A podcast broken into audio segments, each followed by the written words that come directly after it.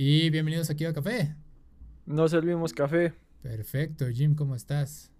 Bien, ¿y tú? Bien, bien, también. Deja tantito justo la cámara. Ahí está. Este. Ah, fue una semana. Ha sido una semana interesante. De esas semanas intensas, eh, no para.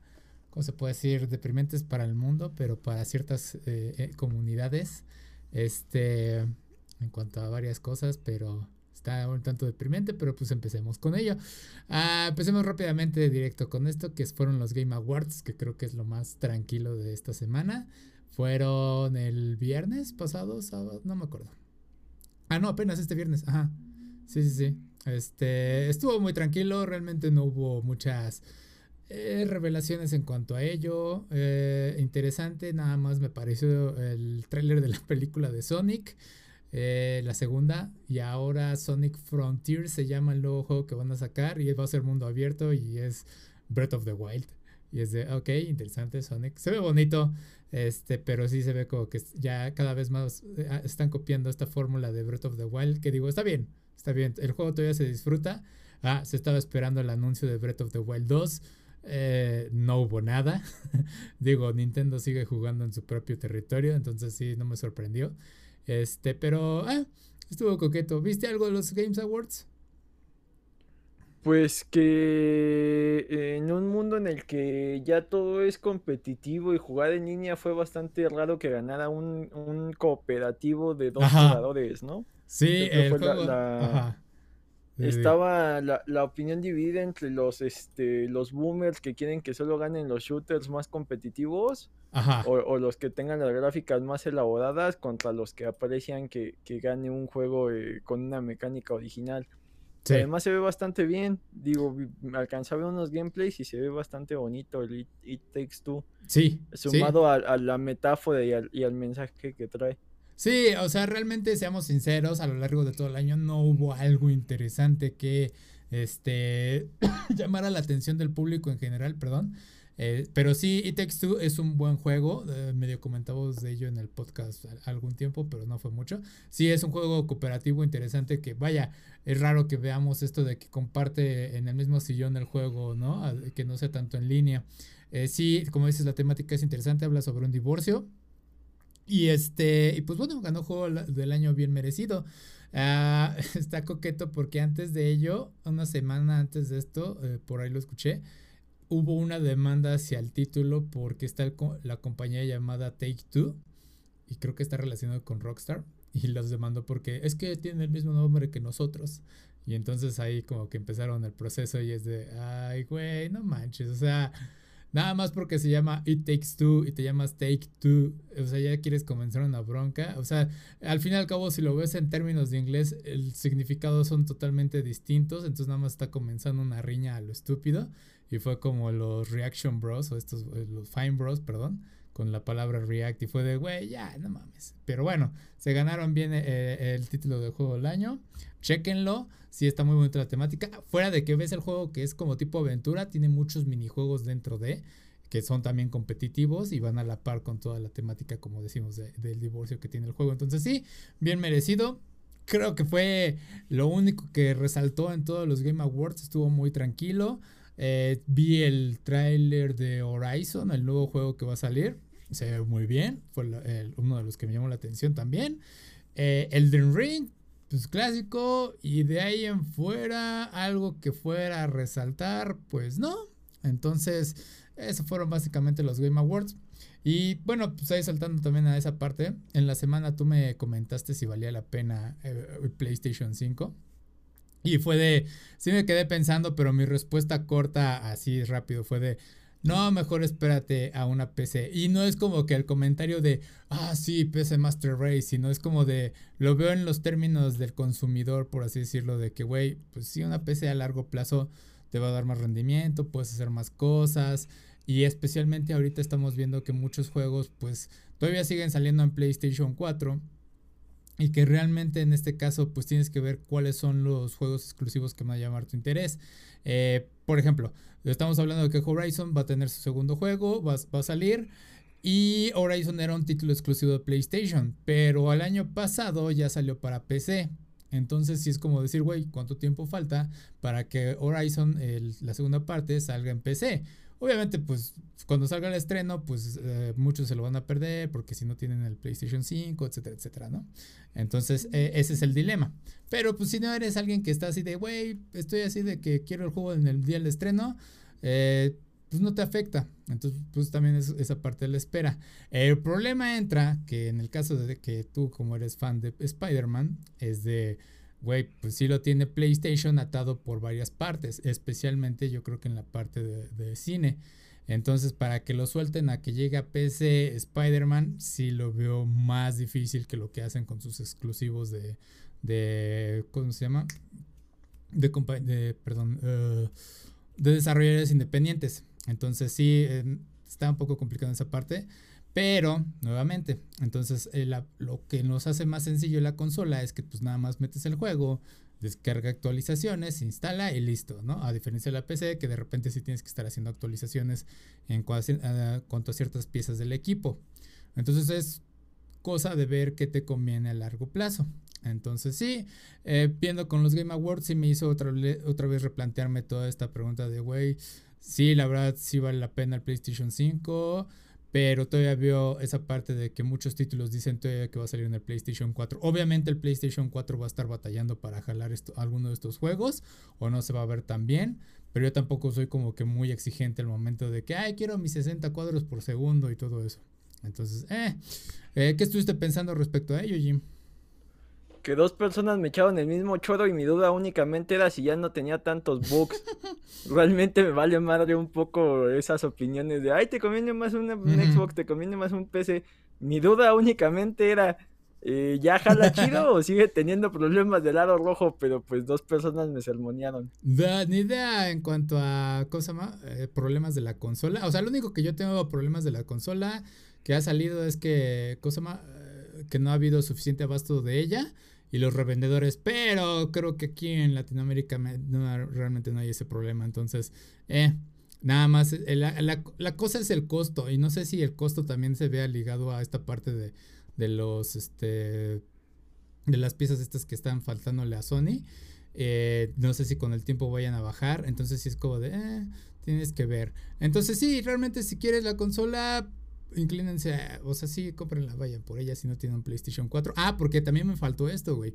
Se va a, salir, ay, se me olvidó el nombre de este, ¿cómo le van a llamar? Es como el PlayStation eh, Game Pass. Bueno, no, es, no ese es el nombre, tiene otro, otro nombre que le pusieron ahorita, provisional, pero es similar al Xbox Game Pass. Y entonces con esto van a tener acceso a juegos en línea. O sea, vas a poder jugar en línea, vas a poder descargar algunos juegos y pueden ser juegos de PlayStation. Bueno, se dice que pueden ser juegos de PlayStation 1, PlayStation 3, PSP y PS Vita. Entonces, sí, eso suena bastante tentador si lo llegan a, poner ahí al servicio Sony. Eh, especialmente ahorita porque Nintendo como que bajó un poquito la barra en cuanto a precios y en cuanto a servicio porque y ahorita no le ha ido muy bien con el Nintendo Online y el eh, todo el, el, el Plus, o bueno, ya se me olvidó cómo se llama, el extra, el nuevo. Entonces, este, sí, esperemos que el, pues, cómo vaya a salir esto, que salga bien. No creo que tenga muchos problemas ahí. Sony ya tiene experiencia con Play Now, que creo que se llama este servicio, que es desde stream. Entonces, eh, a ver qué tal. Le funcionó muy bien a, al Game Pass de Xbox, les ha ido muy bien y es como que los que mantienen todavía a flote toda esta eh, ¿cómo se puede decir? Que sigan yendo a su plataforma, que siguen usando la consola. Eh, tiene muchos juegos retro. Entonces, también va de la mano con lo que hablamos en, los meses pasados de que cómo estaban tirando los servicios de cobro y todo ello de PlayStation 3 y de PS Vita. Sí, porque ya no estaban dejando que compraras directamente en las plataformas. O sea, tienes que ingresar a la página de PlayStation y ahí hacer tus compras directas para esas consolas. Entonces sí es como de, ah, todo va cayendo, ¿no? Entonces sí, sí, sí, eso es, lo que vamos a estar viendo. Entonces, pues volver, sí ya se había tardado un tanto PlayStation con esto de lo retro y sí, la verdad sí es algo muy interesante que no, no tiene que dejar pasar ninguna plataforma. Pero bueno, algo más hay que añadir, Jim. Pues por ahí creo que ya el pase del PlayStation, creo que es el PlayStation Plus, algo así. Este... Es que sumado. O sea, es PlayStation Plus y va a ser otra cosa. Ah, ya, porque al Messi creo que te regalan un par de juegos, una cosa así. Ajá, entonces este, no sé cómo va a estar si tiene sus detalles. Ajá, no sé si con el PlayStation Plus va a venir este esta el Game Pass, digámosle ahorita. Este, o va a ser un servicio aparte, yo creo que sí va a ser aparte, pero sí hay que ver los costos. O sea, sí está chido que el PlayStation Plus te regale unos dos juegos a la semana, bueno, te regale entre comillas, porque es mientras tengas la, la cuenta. Este, pero si ya agregan este Game Pass y puedes tener la opción de, ah, nada más quiero el Game Pass y no quiero el PlayStation Plus, va a estar genial por mi cuenta, porque yo nada más tengo básicamente el Plus por eh, los juegos gratis mensuales. Y el, pues el almacenamiento de la nube más o menos lo uso para algunas cosillas, pero no tanto. Entonces el juego en línea para mí no, no es tan importante. Entonces a ver, ¿qué, qué tal se desarrolla eso? Entonces sí, digo, el, la consola es el, la opción más rápida para jugar. Y PC, pues es para cosas de la. O sea, digo, por mí de, en edición y que este, puedas hacer stream como ahorita y todo esto, pues sí, me queda muy bien. Y aparte puedes hacer varias otras cosas con videojuegos, con Steam y demás.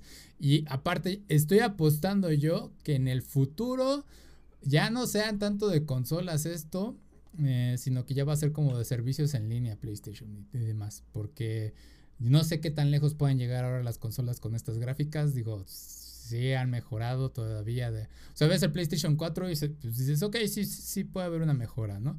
Pero ahorita con los nuevos trailers de los Game Awards fue de, ah, interesante. Entonces sí, es eso. Ah, o algo más ahí, Jim. Pues esperar a ver si, si veo una buena oferta o me acabo convenciendo porque sigo pensándolo. Ok, ok, aquí tenemos a Emanuel Robles que dice Halo Infinite, que si ya pasaron la campaña, yo realmente no juego eh, Halo Infinite. Eh, no tengo Xbox, la verdad no soy mucho de Xbox. Eh, yo sé que muchos fans estuvieron ahí al pendiente, que están disfrutando mucho del juego. Es el Creo que ahorita nada más hay un problema con las campañas, que algunos retos están ofreciendo como que una armadura tipo samurai y que los retos están los retos están medio chafas porque tienes que te dicen tienes que matar a tantos enemigos con la pistola. Va, ya lo cumpliste, ¿no? Y luego está el reto de que tienes que matar a tres pero con la escopeta. Va. Pero lo están haciendo de una forma en que tienes que completar uno y después el otro en vez de que se puedan completar al mismo tiempo. O sea, tienes que jugar de una forma muy específica, entonces te vas a tardar más en desbloquear todos estos este, extras y se vuelve algo que no funciona. Es eh, bueno, entonces, ¿has jugado alguna vez Halo, Jim? Hace mucho. Estaba divertido. ¿Te divirtió a ti? era divertido jugarlo local y las retas, pero ya en línea no, nunca lo jugué. Ok, sí, no, era un juego bastante divertido. Ah, solo dan, a ver, solo dan tus 50, ay, Solo dan tus 50 PX de experiencia y para subir un nivel piden 1000. Sí, exactamente. Sí, sí, ese es el problema que había escuchado. Que te dan muy poquita experiencia y tienes que ah, llegar hasta un nivel muy ridículo para ir desbloqueando eso. Sí, sí, sí, tienes razón. Sí, entonces es el problema que tiene Halo en estos momentos. Eh, incluso creo que Forbes eh, cubrió esa noticia y fue de wow, Forbes está hablando de Halo. Está, está coqueto, pero bueno. Ah, pasando a lo siguiente, ahora sí ya empezamos con las noticias tristes y hablando de consolas. En la semana se reportó el fallecimiento de Masayuki Uemaru, eh, Uemura, creo, Umura, ajá. ¿Quién fue? Fue el creador del NES y del Super Nintendo. Eh, falleció a los 78 años y aparentemente creo que su muerte fue reportada, bueno, fue el 6 de este mes que, que dijeron. Este, y fue de wow, interesante. Fue, cayó una noticia de golpe de que alguien falleció, alguien importante en esto de la creación de consolas. Este, digo, el NES y el Super NES fueron, pues ahora sí que rompieron, ahora sí que la... Uh, ¿Cómo se puede decir? Perdón, es que me distraje con esto. ¿Cómo no he jugado Zelda Ocarina of Time, este ya lo pasaron. Ahorita hablamos de eso, hablando de, consolas. Perdón. Este sí, entonces el NES y el Super Nintendo eh, pues ahora sí que fueron un hito en su momento, fueron esta opción de que deja los arcades, ahora lleva las consolas a tu casa. Entonces sí es muy importante lo que él hizo. Está curioso porque estaba viendo una, eh, una entrevista que hicieron en Kotaku y que básicamente nació de esta idea de que este güey salió a beber con el, con el que era su jefe en, de Nintendo y le dijo, güey, tienes que hacer una consola. Y él, ah, sí, sí, güey, vamos a hacerla. Pero ya estaban muy ebrios. Entonces llegan al día siguiente a la oficina, ya todos sobrios, y le dice, bueno, güey, pues ya te encargo eso. Y fue de, ah, ¿si era en serio? Y entonces eh, tuvo que empezar a trabajar con esta, eh, con esta consola y pues ya se hizo historia. Y dijo, bueno, a pesar de que mi trabajo se volvió más difícil, pues empecé a ganar más dinero. Y es de, sí, sí, son cosas que llegan a suceder. Entonces, ah, ¿qué opinas de eso, Jim? Pues este empiezan esas noticias tristes de fallecimientos de, las personas que le dieron este vida a la cultura popular, ¿no? Eh, en el caso de, uno de los desarrolladores, porque pues son equipos bastante complejos, por más que haya un solo líder.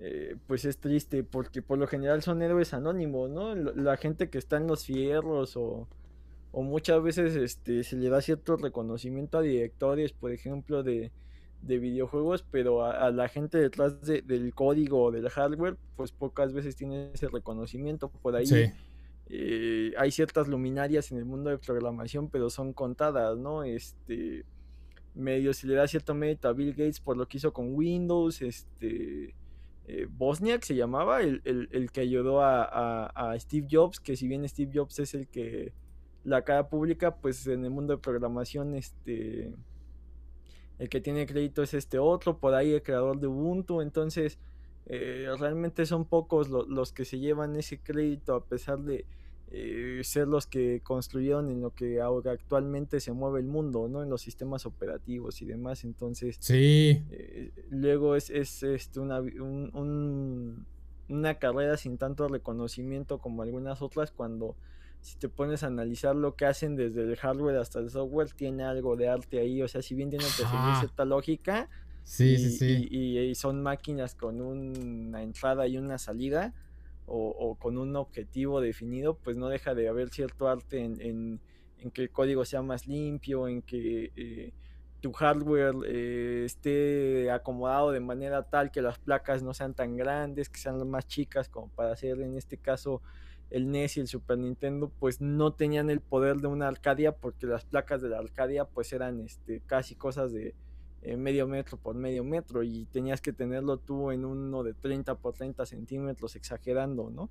Son mucho más chicas las placas, ese ya es el tamaño de toda la consola, entonces eh, sí hay mucho mérito detrás de lograr que eh, estos sistemas caseros medianamente emularan, por ahí hay, hay ports que no le pide nada, ¿no? Los Street Fighter se jugaban bastante bien en el Super Nintendo, este, el Tortugas eh, eh, Viaje en el Tiempo, el 4, también se jugaba bastante bien en el Super Nintendo, entonces, eh, vamos, creo que el, Super si bien el Nintendo fue lo que revolucionó el mundo de los juegos, si no me equivoco, el Super Nintendo con el Mario World, eh, básicamente se volvió un, producto de consumo. Creo que ese Mario por muchos años fue el juego mejor vendido porque venía incluido con la consola.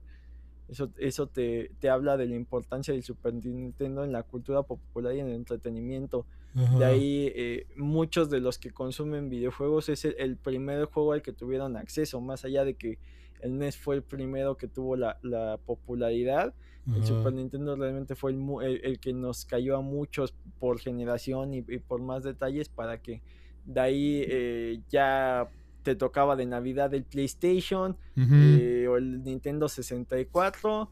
Eh, rogabas a tus padres por un Play 2 y ya para ti como de Play 3, Play 4 ya somos la generación que se ha ido comprando esos juegos, ¿no? Sí, este... Ay, es que yo no me acuerdo si jugué el NES, pero Aquí nos comentan que cuál fue el primer juego del NES.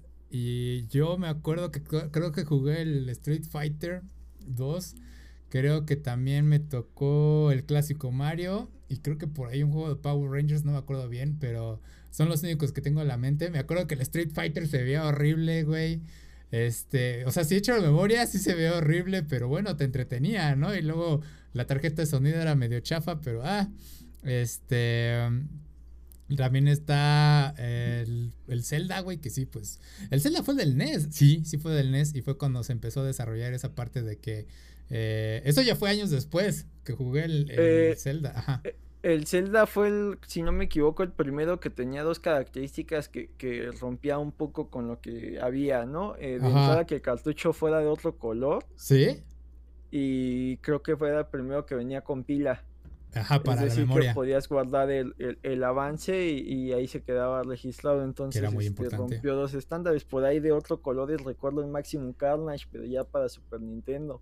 Ah, sí, ya. Es que Super Nintendo sí fue un saltísimo, güey. Queda rojo. Sí, sí, no, ah, sí, sí. Y, con todo, eh, si bien el, Mario World y el Yoshi Island se ven muy bonitos, el Mario 3 a nivel técnico creo que está mejor logrado, solo por el hecho de tener tantos este power-ups. Sí, sí, o sea, la verdad eh, fue un trabajazo lo que hizo él, este, este creador, vaya, porque si no mal recuerdo, creo que su trabajo inicial era hacer fotoceldas y entonces, como dices, no se reconoce tanto esta, esta parte de la creatividad, porque dije, ¿cómo alguien que hace fotoceldas pasa a ser una consola de videojuego, una de las consolas más importantes de videojuego de la historia?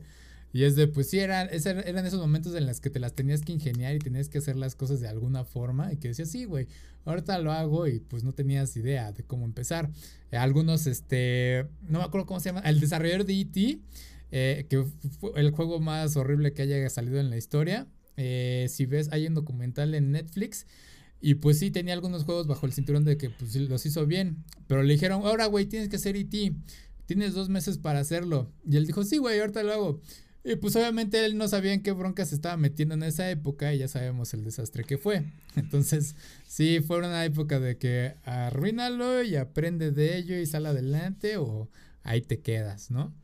Entonces, sí, esa época, justamente como dicen, ponías el canal 3 para jugar y que tenías que soplar los cartuchos que ya después, años después descubrimos que eso no sirve de nada, pero lo seguimos haciendo porque de alguna forma funciona.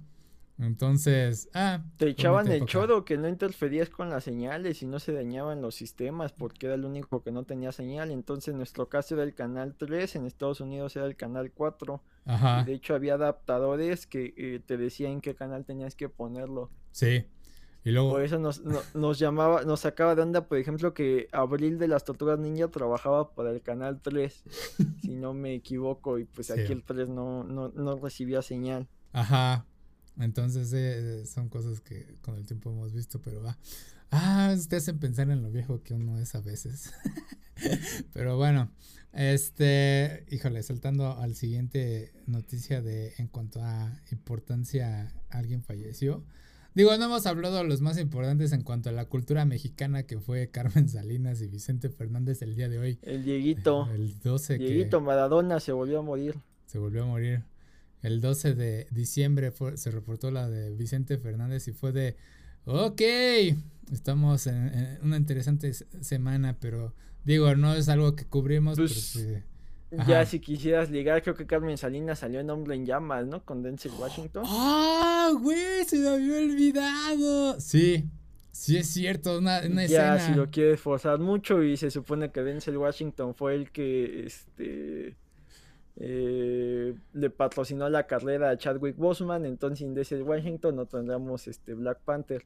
Ah, conectando Ya si quieres este hacerte un poco más geek, Tendrás que hacer este juego que todos los actores este, están a 5 grados de, Kevin Bacon. De separación. Entonces tendrías que ver cómo ligar Carmen Salinas con este con Denzel Washington. Denzel Washington ver cómo lo ligas con este con Kevin Bacon. Sí. dando medio seco de filmografía de Denzel Washington como para decirte con cuál lo ligues, pero eh. está la, la oportunidad. Suele pasar, sí, pero sí es, sí, que bueno, sí es cierto, qué bueno que te acuerdas, se me había olvidado. Sí es cierto, yo había a Carmen Salinas en nombre eh, en llamas o bajo fuego y fue de, ¡ah! ¡ah! ¡ah! está, está interesante. Este, pero va. Entonces sí, es saltando con la noticia ahora sí que de lo que nos concierne a ello. Ah, y esto va ligado también con algo muy corto. O sea, cancelaron Cowboy Bebop en Netflix la segunda temporada y no sé cómo alguien pensó. ¿Por qué no hay alguien en el equipo que diga, güey, esto se ve mal y no vamos a tener una segunda temporada o rehagamos esta parte o hagamos el episodio de piloto, examinémoslo y decimos no, quizás no funcione, quizás sí funcione. Eh, como pasó con las chicas superpoderosas live action, que de repente empezaron a salir los del script que era una porquería y de repente dijeron, ok, lo echamos para atrás y vamos a tener que volverlo a hacer, que ya de ahí ya no sabemos qué onda. Este, digo, Cowboy Vivo pues ya fue cancelado por Netflix y después de ello eh, se anuncia que Keiko Nobuto, que fue la escritora del Cowboy Bebop original, y Tokyo Godfathers, y Samurai Champloo también, y Macross, si no me equivoco. Este, son grandes obras, si no las han visto, chequenlas. Este falleció a los 57 años, creo que ya fue por cáncer, y fue el primero de enero y se le hizo eh, la ceremonia el 4 de, primero, primero de diciembre, perdón, y se le hizo la ceremonia el 4 de diciembre. Y digo, fue una lamentable pérdida. Eh, es como ya, si te das cuenta de las obras, son geniales. Eh, Tokyo Godfathers, ¿la has visto? Me suena, pero creo que no. Es una película en la que básicamente es un grupo de personas que están como que sin un hogar tal cual. Eh, parece, son vagabundos, vaya, para hacerlo resumido. Pero espera. Ajá. Carmen Salinas con Denzel Washington en Hombre en Llamas, Denzel Washington con Chris Pratt en este Los Siete Magníficos, Chris Pratt con eh, Brad Pitt en Moneyball y Brad Pitt con Kevin Bacon en Los Hijos de la Calle. Entonces ahí está el link de ah. ese famoso juego. Bien, wow. Eso sí es para hacer un video completo de, de ligas. Rayos, no puedo acomodar el chat. Ahí luego me las ingenio. Entonces, este, bueno. Eh, ¿Cómo se llama? Sí, entonces, esa liga. Tokyo Godfathers. Tokyo Godfathers, sí. Eh, película animada. Creo que está en Netflix. O estaba el año pasado en Netflix. Ahí habría que checarlo. Es una muy buena película. Es película navideña. Eh, no puedo decir mucho acerca de ella para no hacer spoiler, pero está muy divertida. Es de esas de que, ah, te calienta el corazón. Eh, entonces sí, chequela. Ah, ¿qué más? Digo, eh, recordando Samuel Champloo, uno de los animes, wow, que combina muchas cosas y funciona de una forma extraordinaria. Eh, tenemos que ver esta parte de que también hablamos mucho del director de Cowboy Bebop y que también fue de Samuel Champloo, entonces decimos, oh, es un gran director, etcétera, etcétera, pero no hablamos tanto de la escritora. Entonces aquí como decir, güey, que ella estuvo detrás de todas estas obras, llama, eh, resalta su talento de, pues, de lo que ella escribía. Entonces, es que eh, ambas obras comparten ciertas características western que, que eh, funcionan, ¿no? los tipos con un código moral que es incorruptible y de ahí un mundo que ya se fue al, diablo, ¿no? Y que tienen que enfrentarse a eso. tienen personajes muy bien definidos y, y tienen esta, esta cuestión de no explicarte de dónde vienen ni a dónde van, solo lo que va pasando y se agradece bastante. Más en este momento histórico en el que queremos saberlo todo, ¿no? Entonces, este, tienes el origen del héroe, eh, su muerte del héroe y como siete spin-offs de todos los personajes que salieron cerca de él. Entonces agradecen estas historias que eh, te dice esto es lo que te voy a contar y aquí termina mucho del reconocimiento de estas dos obras se lo lleva el director por cómo te cuenta usando la música. Sí. Más allá de lo visual, que la animación es, es maravillosa, no ha envejecido tanto. O sea, se notan detalles como eh, la saturación del color, que tú te pones a ver el video que sacaron de un segundo de cada episodio de One Piece y sí se nota esa diferencia en la saturación del color, ¿no? Es mucho más intensa en los últimos arcos. Ajá. Pero de ahí en fuera el flujo de las animaciones es bastante eh, decente.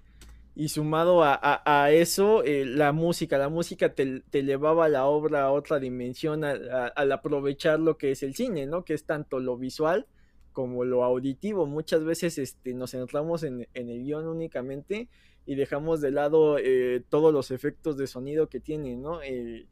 a veces no apreciamos obras como... Sí, sí, sí, eh, no apreciamos obras como Mad Max, que la música está al punto y aparte los sonidos de los choques y demás están muy, muy bien realizados, ¿no? y nos vamos únicamente a obras donde tal vez el guion sea lo que te vuelva loco o lo visual y, el sonido muchas veces y la música, eh, ya sea que, sea creada únicamente para la película o que adapten eh, obras ya existentes, le suma bastante y acá el, trabajo de ambos era, era, fascinante y sí, pues sensible pérdida y más este en estos tiempos donde su obra fue corrompida por, a, forma de ver de algunos. Está el chiste horrible de que, ah, pues lograron matarla y fue de... Ah, eso suena demasiado dark, pero ah, no. Estuvo, o sea, creo que sí la alcanzó a ver la live action porque salió a finales de noviembre, entonces digo, de alguna forma Netflix debió decirle, mira, esta es, esta es la serie, te damos un adelanto antes de que se estrene. Entonces, ah, sí, eh, quién sabe qué habrá opinado sobre ello, pero eh, hay que recordarla, pues ahora sí que como una gran escritora y como dices, o sea, el trabajo de la escritora es poner este guion, es como poner el libro y el director es quien pone, este Chinichiro Watanabe, es el de Cowboy Vivo y Samurai Champloo, este, ahora sí que arma todo, une todo y hace esta armonía con la música, como dices, en Cowboy Vivo es Yoko Kano y en Samurai Champloo es Nuyabes, que también falleció en el 2017, 2018 creo. Eh, soundtracks son increíbles de los dos. Y sí, creo que ahí también, es que esa, el soundtrack creo que lleva mucho a estas dos series. Sin embargo, la historia de Cowboy Bebop es muy buena. Samurai Champloo tiene este formato de episódico de que, pues sí, tenemos que encontrar al samurai que huele a girasoles. Pero, pues ahora sí que es más como que la acción y más el... Eh, eh, pues ahora sí que ver estas locas aventuras de estos tres personajes que el opening sigue siendo una bomba, eh, sigue siendo increíble Battle Cry, escúchenlo, eh, es hermoso. Este, pero pues sí, digo, ¿qué tanto crédito no le estamos dando a los escritores en videojuegos, en música, en películas, en series? O sea, incluso hubo un momento en que se empezó a hacer esta, eh, ¿cómo se llama? Unión entre varios de ellos y decir, güey, es que necesitamos que nos reconozcan. Hubo un momento, ¿no? En, Hollywood en que se estaban diciendo, güey, es que no nos están pagando lo suficiente a los escritores, si no mal recuerdo. Pues la huelga de escritores por allá de los 2000 es que mató series como Héroes. Mm, ah, no. Por ahí si revisas este la televisión, la historia de la televisión por esas fechas, muchas este series perdieron la calidad porque se deshicieron de los, de los escritores originales y por ahí llamaron a los que pues no eran tan experimentados pero aceptaban esas condiciones laborales y, y sí hay muchas series que, que, sufrieron de eso. Héroes fue una que, iba bastante bien, era como una versión más realista de los X-Men. Se acabó yendo al, al, carajo muy, muy rápido. Tiene un par de buenas temporadas, pero después ya la, no va a ningún lado. Entonces, este Sí, sí, sí, sí, fue lamentable esto de, los escritores de televisión que eh, pocas veces reciben el reconocimiento que merecen.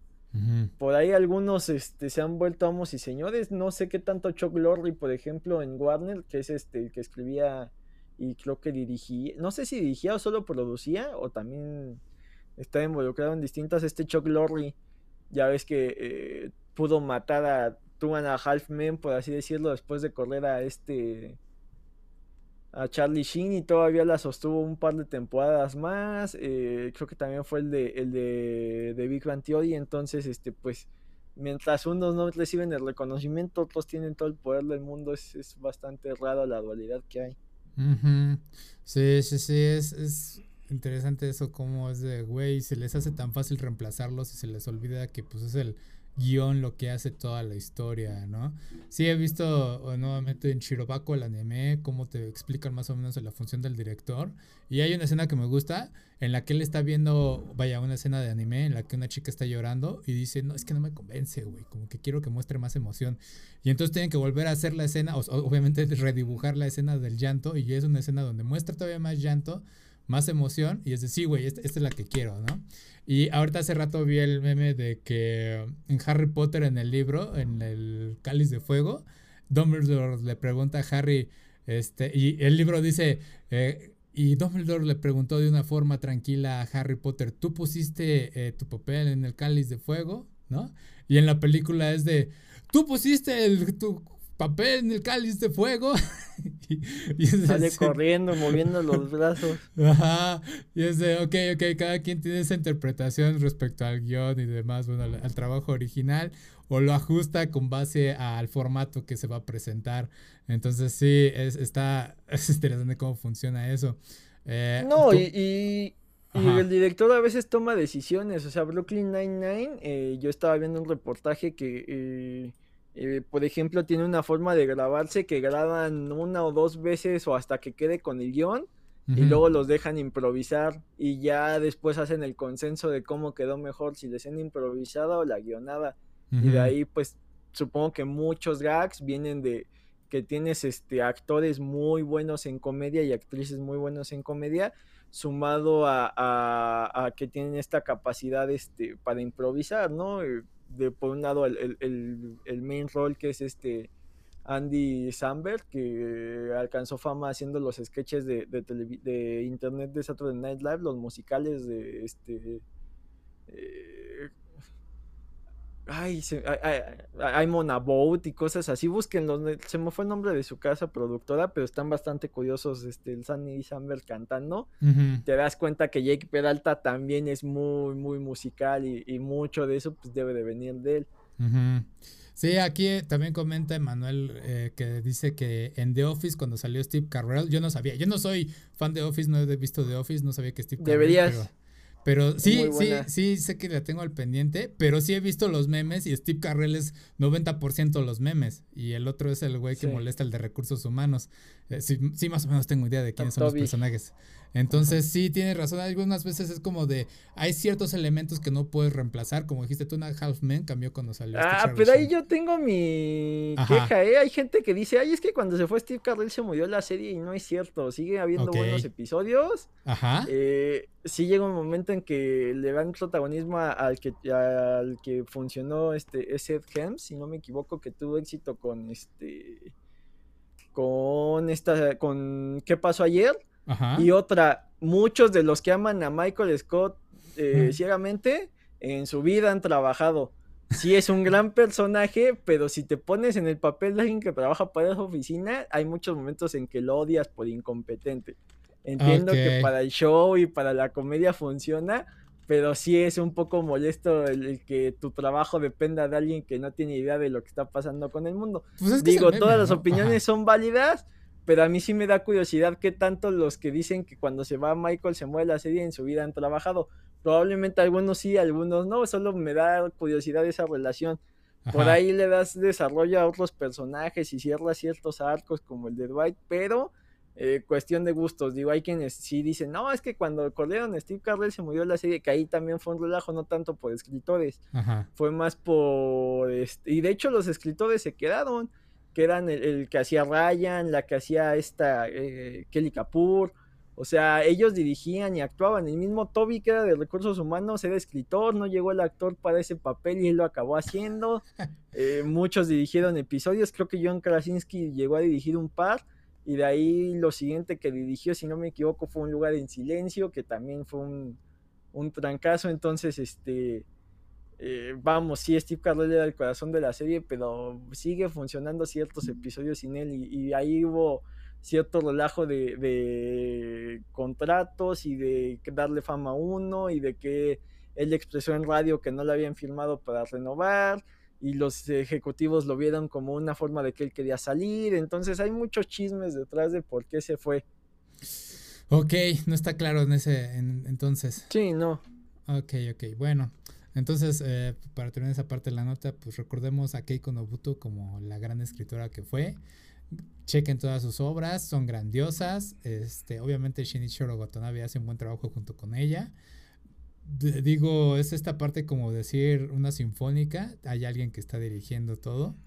Este, entonces, pues sí, hay que checar todo ello y pues grande del, anime. Me sorprende que muchas mujeres del anime crean, escritoras o mangakas hacen grandes obras, como en el caso de, de Full Metal Alchemist o esta Rumiko Takahashi, ya se me olvidó, la de Ranma y demás. Digo, qué increíble. O sea, y darle más espacio está, es genial. Ranma y Nuyasha que es muy buena cómic, o sea, escribe muy gracioso. Sí. Digo, más allá del mundo que plantea Inuyasha, Ranma es muy chistoso. Sí. Y ahí, Eh, también la, noticia que creo que fue esta semana o no le hemos mencionado de George Pérez, que básicamente es el mm, dibujante más influyente de los ochentas en cómics, que anunció que ya este, pues, tiene un cáncer intratable y que pues ya no lo va a seguir combatiendo, que ya está bastante cansado, entonces este... Ah para poner en contexto, dibujó de Avengers, dibujó Cuatro Fantásticos. Eh, Veo mucho de eh, Marvel creo que de lo más este, relevante fue el futuro imperfecto, que es donde vemos al profesor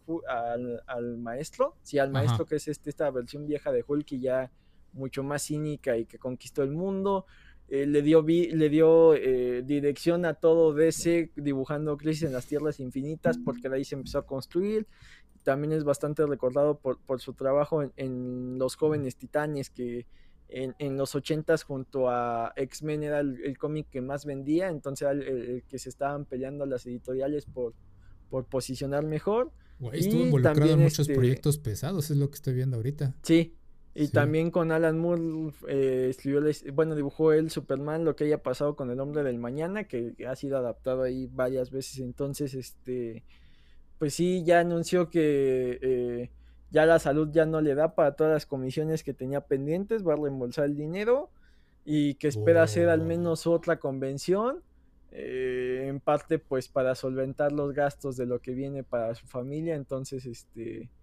y, que espera que, pueda eh, tomarse fotos con los fans, criticando un poco lo, que hacen en las comisiones actuales de poner este acrílico que no sirve para mucho, solo evita que, que haya contacto.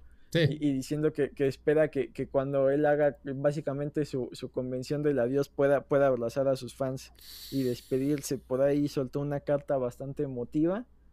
De, eh, pues hablando un poco de lo que es el final de la vida y este y pues esperar la, la, lamentable noticia sí es un tipo bastante influyente en, en la historia de los cómics de Estados Unidos y, es una historia, es una noticia bastante, bastante triste. Está fuerte, güey. Este, puto, nada, va a terminar con decir puto cáncer, güey. O sea, como dije ahorita, Keiko Nomura también falleció por cáncer. Chadwick Postman también fue por cáncer. Eh, recientemente un diseñador de ropa también fue por cáncer. O sea, no chingues. si hay que lidiar con esa madre. Este. tema complicado. Güey, no, sí está. Sí, no me tomaste por sorpresa con eso de George Pérez. Sí, estoy viendo algunos de sus dibujos y de sus cómics. como dices, sí. Crisis on Earth y Infinity War es wow. Entonces, que haya estado atrás de todo ello. Si estuvo atrás de Judas eh, Contract en Teen Titans, no mames. Este. Pues este, junto a Mark Waldman, que es el escritor, pero sí él, dibujaba. Verga, sí, una bestia. Entonces. ¿Qué, años, ¿Cuántos años crees que tenga, güey? No es que no le.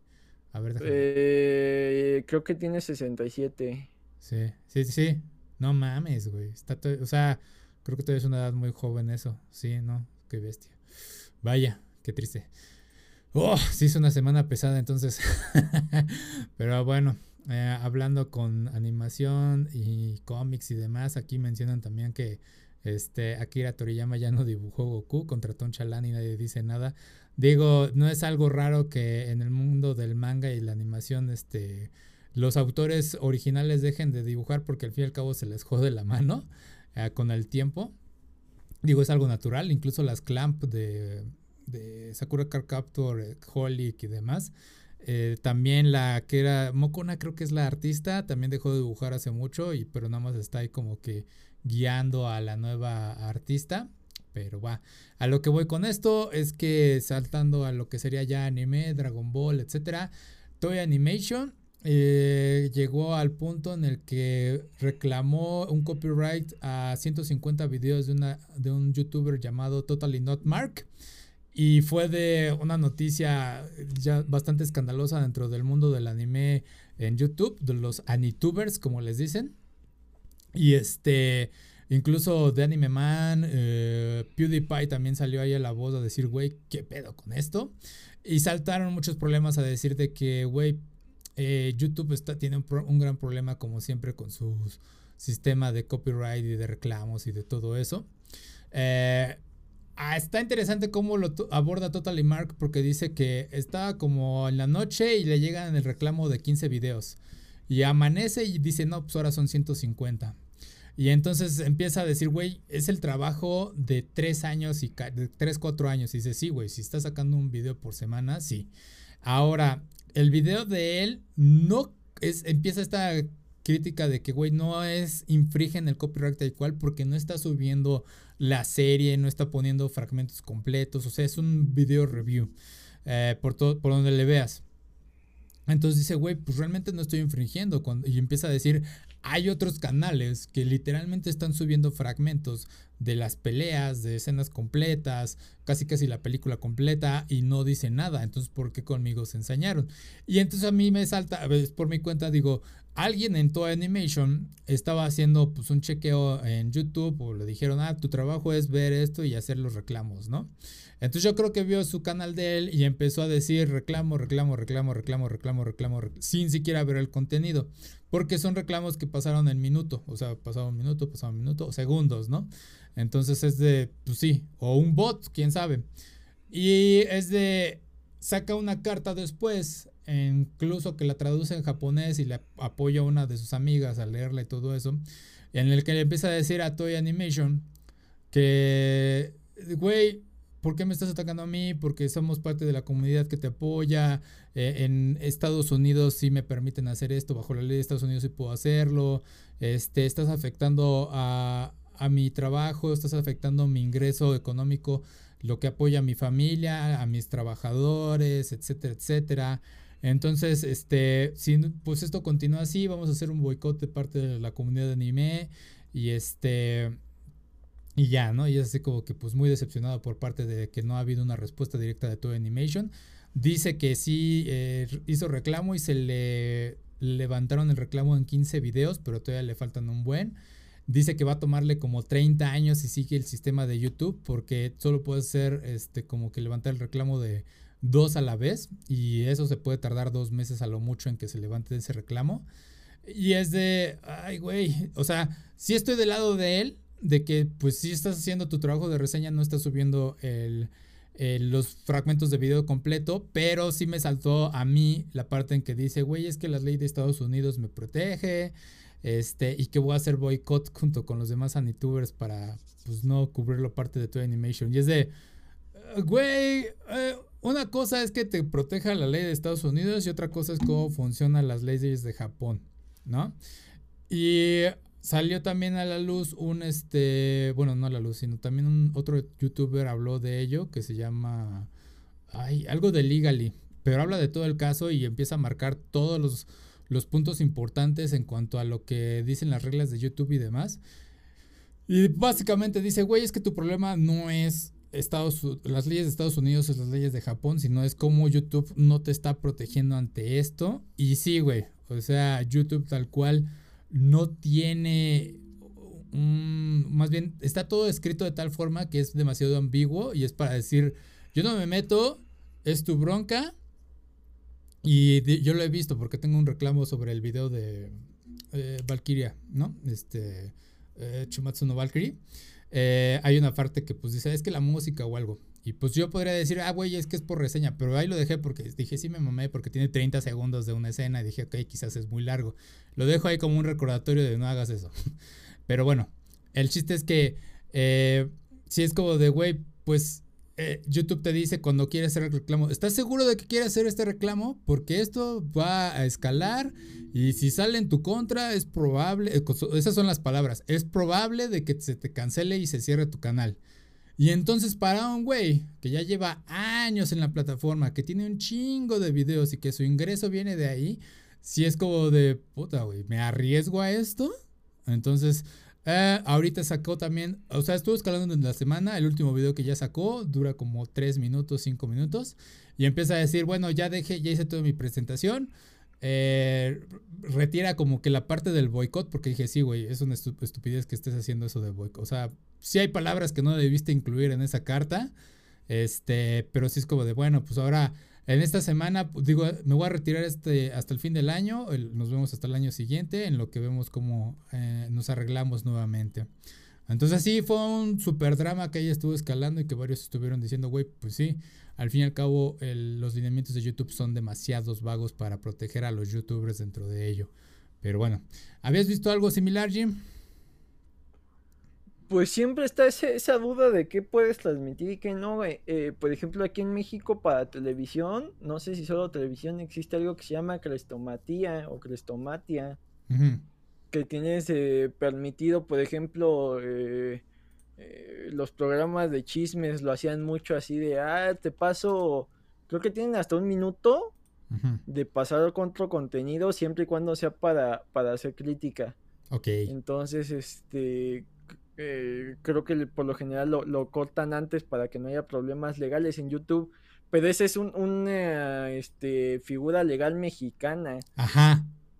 Pero, por ejemplo, eh, en, eh, creo que YouTube para música te permite hasta 5 segundos, una cosa así, para que no la pongas, a menos que sea un cover. Ajá. Y en el caso del cover creo que sí te deja subirlo porque no es este, la, la grabación original pero ahí no sé si el, autor te pueda meter una reclamación de derechos para, porque la estás interpretando sin haber pagado los derechos.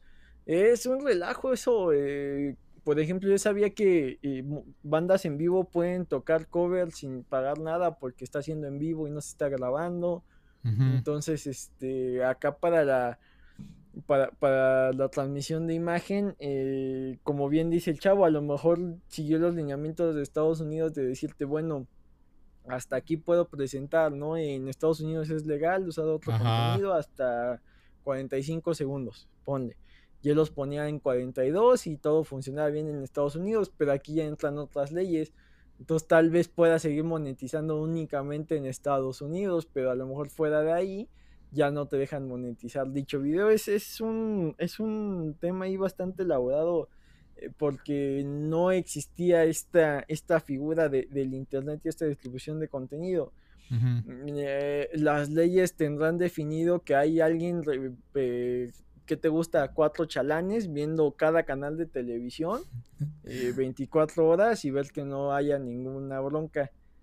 Pero eso funcionaba cuando por país ¿Qué te gusta? Si había 100 canales era mucho, considerando que, por ejemplo, Fox, eh, México, Fox, este, tenga como 3 o 4 y la transmisión de un partido de la Champions sea el mismo para toda Latinoamérica. Entonces ya no tienes que ver uno por, país, sino que uno para todos. Entonces, este, vamos, era controlable porque era eh, eh, cuantificable. Sí. Pero ahora que mucho de eso ya se eh, modificó y, todos estamos transmitiendo al mismo tiempo y necesitarías una persona que, bueno, cuatro personas para que sean turnos de eh, seis horas viendo todo el contenido que se hace todo el tiempo, pues es imposible. Muchas veces entran los bots y los bots no tienen este cierta limitación para decir, o cierto criterio para decir, ah, bueno, este lo está transmitiendo tal cual, este lo está transmitiendo para hacer una reseña, este lo está transmitiendo para hacer una parodia, o sea, eh, ahí es donde está lo complicado. Sí. Y a, lo que tienes derecho para, para ver eh, qué entra y qué no. Y volvemos a lo mismo. Por más que tuvieras alguien rigiendo las 24 horas, eh, tal vez en México te dice el tiempo para transmitir algo que no sea tuyo son 40 segundos. Y él lo transmite 42 porque Estados Unidos te permite 45. Entonces en México ya no puedes monetizarlo. Y a lo mejor en Japón no está permitido nada, entonces tampoco lo puedes monetizar allá. Y YouTube como que empieza a ver lo que es la mayoría, hace lo más sencillo y te dice, ¿sabes qué? Esto no se puede monetizar. Ni aquí ni allá. Ah, es que Estados Unidos, a lo mejor para Estados Unidos te lo libero y volvemos a lo mismo. Sí, es que como está cabrón, porque hay una métrica ahí que dice cuántos videos se suben por minuto en YouTube y son como casi, casi arriba de los 100 mil, pues si acaso le estoy bajando, pero o sea, es una cantidad ridícula. Y son videos que pueden ir desde un minuto hasta una hora y cacho, porque me ha tocado ver en recomendaciones. Aquí hay un video de, no sé, la historia de Legend of Zelda Breath of the Wild y dura una hora 50 minutos y es de verga, güey. ¿Cuándo voy a ver? O sea, sí lo podría ver, pero este estaría muy bestia, ¿no? O sea, sería dedicarle un tiempo. Y así hay para varias cosas.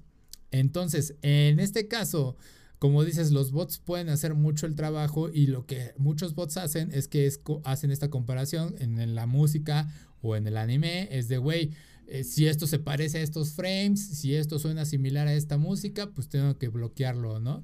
Y hay, por ejemplo, escuché también que eh, con música relacionado, un güey hizo un video y puso un tanto de música clásica, pero fue eh, copyright claim por canción de un rapero porque usa tanto fragmento de esa música clásica. Y es de, oh, oh, oh, güey, o sea, no puede ser que le des prioridad al rapero a, la música clásica, que es algo ya de dominio público, ¿no?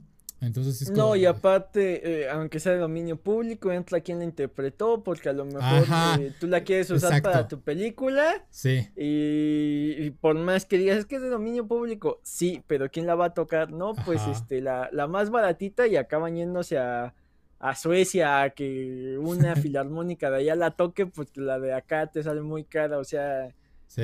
millones de factores. Entonces, como dices, hay una limitación en cuanto a lo que puede hacer con la, la música. O sea, hay varias cosas que puedes hacer, ¿no? Una es que no sea tan. que no pongas un fragmento de música tan largo, que no sea de 5 segundos a 20 segundos. Tengo entendido que eran 20 segundos. Pero también entra la parte de que tanto estés hablando encima de esa música. O sea, que no dejes que suena tanto. Entonces es también mucho problema que tienen los streamers al momento de que pues están haciendo, por ejemplo, ahora que fueron los Game Awards, si un tráiler usa una música, es de, güey, tengo que silenciar todo el stream porque si no, Twitch me va a caer luego, luego. Entonces sí, es un problema aquí. Ah, en el caso de este chico de Totally Not Mark, digo, no he visto su contenido bien. Dicen que pues está entretenido, que incluso sus videos que son respecto a dibujo, creo que hace un análisis de los dibujos, también fueron golpeados. Y es de, güey, vamos, es un análisis de un dibujo. Incluso me gusta mucho su eh, foto de perfil, es muy buena y chequenla. está divertida. Parece un Luffy, pero no es Luffy. O sea, tiene el estilo de Ichiro Oda. Está coqueto. Entonces sí, le tiraron todos estos videos de, de One Piece y de Dragon Ball. Y vaya, eh, se reduce también a esto de que pues, son las leyes de, no, no, las leyes de Japón más bien, es la mentalidad de los directivos de, de Japón. Que si es como de, güey, ¿qué es esto del Internet? ¿Por qué este producto? O sea, ¿por qué mi producto está en Internet? No me gusta que esté en Internet sin mi consentimiento, ciérralo. O sea, no es de, a ver, güey, esto me está aportando quizás algo, ¿no? O sea, es algo que pues es la modernidad, es el Internet, estamos en ello quizás me convenga, quizás no, o sea, tengo que revisarlo, bla, bla, bla, ¿no? Es de no, tíralo. No me pongo a pensar en ello. Entonces, sí es mucho, le dicen mentalidad de dinosaurio. Ah, por ejemplo, ¿qué más? Que tiraron. Sí, o sea, siempre ha sido un dilema. Creo que también tuve Animation es uno de los estudios más fuertes que se pone en cuanto a sus copyrights. Y es de, pues sí, güey, porque, o sea, lo más sencillo que puedes cubrir es este eh, Dragon Ball porque es el anime popular a nivel mundial y One Piece, eh, si te gusta el anime lo has escuchado y si no lo habías escuchado pues apenas estás entrando al mundo del anime seguramente. Entonces sí, son eh, objetivos muy fáciles de que, güey, tengo que tirarlo. Entonces, ah, es algo que es caso de estudio, pero sí estaría interesante que llegara este reclamo de este youtuber a los oídos de estos directivos y que se pongan a considerar y decir, güey, quizás tengamos que pues, bajarle tantito y permitir que se hagan estas reseñas. Obviamente, pues caer en la parte de que pues YouTube haga su trabajo por su cuenta. Porque digo, el chiste de YouTube, que sea tan ambiguo, también lo tengo que defender en ese sentido, es que es de, pues no te metes tú en bronca como youtuber y al estudio también o quien está haciendo el copyright se libran de pues una demanda y que no te metan a la cárcel y todo ello o que tengas que pagar una fianza. Lo único que tiene que hacer YouTube es cierro tu canal, tiro todo tu contenido y pues no te metes en la cárcel, no te metes con una fianza o lo que sea. Y es de pues sí, güey. O sea, esa es la ventaja de todo lo que está escrito en YouTube. Entonces, ah, ¿hay algo más que añadir, Jim? pues está raro como el contenido con licencia acaba eh, alimentando otro contenido y hay gente que acaba viendo las reseñas y no ve el anime porque el tipo le parece gracioso. Pasa mucho con los gameplays, por ejemplo. Mm. Eh, el, contenido primario que es el juego, hay gente que no lo consume, pero se divierte viéndolo a otras personas consumirlo, ¿no? Entonces es, es un fenómeno muy, muy raro, ¿no? Ya es este entretenimiento de tercera capa o no sé cómo llamarlo, ¿no? Porque el entretenimiento, el entretenimiento primario sería jugarlo. Y ya te está entreteniendo una... Pero eso siempre ha existido, ¿no? Solo que eh, lo tenemos muy regulado, ¿no? No tanto, aquí en México no consumimos tanto críticos de cine, televisión o arte, pero algo que sí consumimos de amadres es este crítica deportiva. Y ahí está el ejemplo, es lo mismo, o sea, en vez de que veas un partido, te entretienes luego más viendo cómo se pelean entre los comentaristas, ¿no? Y hay gente que, que no ve un partido de la jornada, pero no se pierde eh, fútbol picante y todas esas cosas más por la polémica y lo que generan alrededor del, producto original, que es el fútbol. El resumen, ¿no? Porque pues, al fin y al cabo, o sea... No, más allá, de, más allá del resumen, eh, la discusión y las quejas y, que yo sé más que tú. El análisis. El análisis acaba siendo un, un entretenimiento en sí que se está nutriendo de otro entretenimiento que sería el, deporte. Exactamente, es el, es el ejemplo perfecto, porque si tú no ves el partido y ves estos programas y aún así dices, güey, pues está bueno, no sé, el equipo del Arsenal y me voy a comprar la playera del Arsenal, ya es ganancia para el equipo, porque el chiste no es tal cual que veas el partido, sino que consumas los productos que se transmiten durante el partido o la misma mercancía del, del mismo equipo. Y ahí aplícalo para todo lo que es el anime. Entonces, eh, no, y, aparte eh, hay comentaristas deportivos que te dicen, eh, las notas principales son de estos cuatro equipos, lo traduces acá, son estos cuatro animes, es el contenido que voy a generar. Y a lo mejor hay un equipo que le está echando ganas y va en primer lugar, pero a nadie le importa si el San Luis va en primer lugar. Lo que te importa es ver si el América va bien o si las Chivas van bien, o sea, y lo mismo pasa con estos de acá. rara vez se cuela un anime de otra compañía pero vamos, eh, por lo general la gente va a querer hablar de, de, de, los, ahorita de los cuatro mismos que estén en la emisión, ¿no? Eh, eh, One Piece, por ahí se colió Tokyo Revengers, por ahí se colió, se coló Kimetsu no Yaiba, pero vamos, la gente sigue al pendiente de One Piece, se sigue quejando de Boruto, que si está bien, que si está mal, se siguen quejando de, de casi los mismos de siempre, ¿no? My Hero Academia obtuvo un lugar por ahí entre los cuatro que se están hablando, ¿no? Sí, Sí, sí, es una cosa ahorita de que hay que saber. O sea, entiendo cómo se quieren proteger los estudios y que no quieren que usen sus propiedades intelectuales de una forma maligna, porque sí los hay quienes aprovechan y pues hacen cada trastada, digo, se entiende, son, son pocos, no son todos, muchos quieren compartir como que su amor al anime. Por ejemplo, yo, a mí me gustó Odd Taxi, hice el video, pero tuve que hacer una pequeña edición cuando usé la parte del, del opening porque vi que a alguien más se lo habían tirado por copyright. Y de ahí, de hecho, ahí pongo mi pequeño gag, ¿no? Una pequeña bromilla. Entonces, sí, es de. Hay que saber cómo balancear todo ello. Pero bueno, ya para terminar, este. Jim, ¿sacaste nuevo video de Comics vs. Charros? Sí, de por qué ver, por qué ver DuckTales. Perfecto. Entonces, ¿eh? ¿dónde te puedo encontrar para verlo? En Twitter busquen los busquen a Jim Dosky, busquen en Facebook la página de Comics vs. Charros. Perfecto. Ahí me pueden encontrar como aquí va Player en Facebook, Twitter, Instagram y YouTube. Y eso es todo por esta semana. Muchas gracias por acompañarnos. No tengan un buen, no tengan un buen día, tengan un grandioso día. ¿Se cuidan? Bye. Cuídense.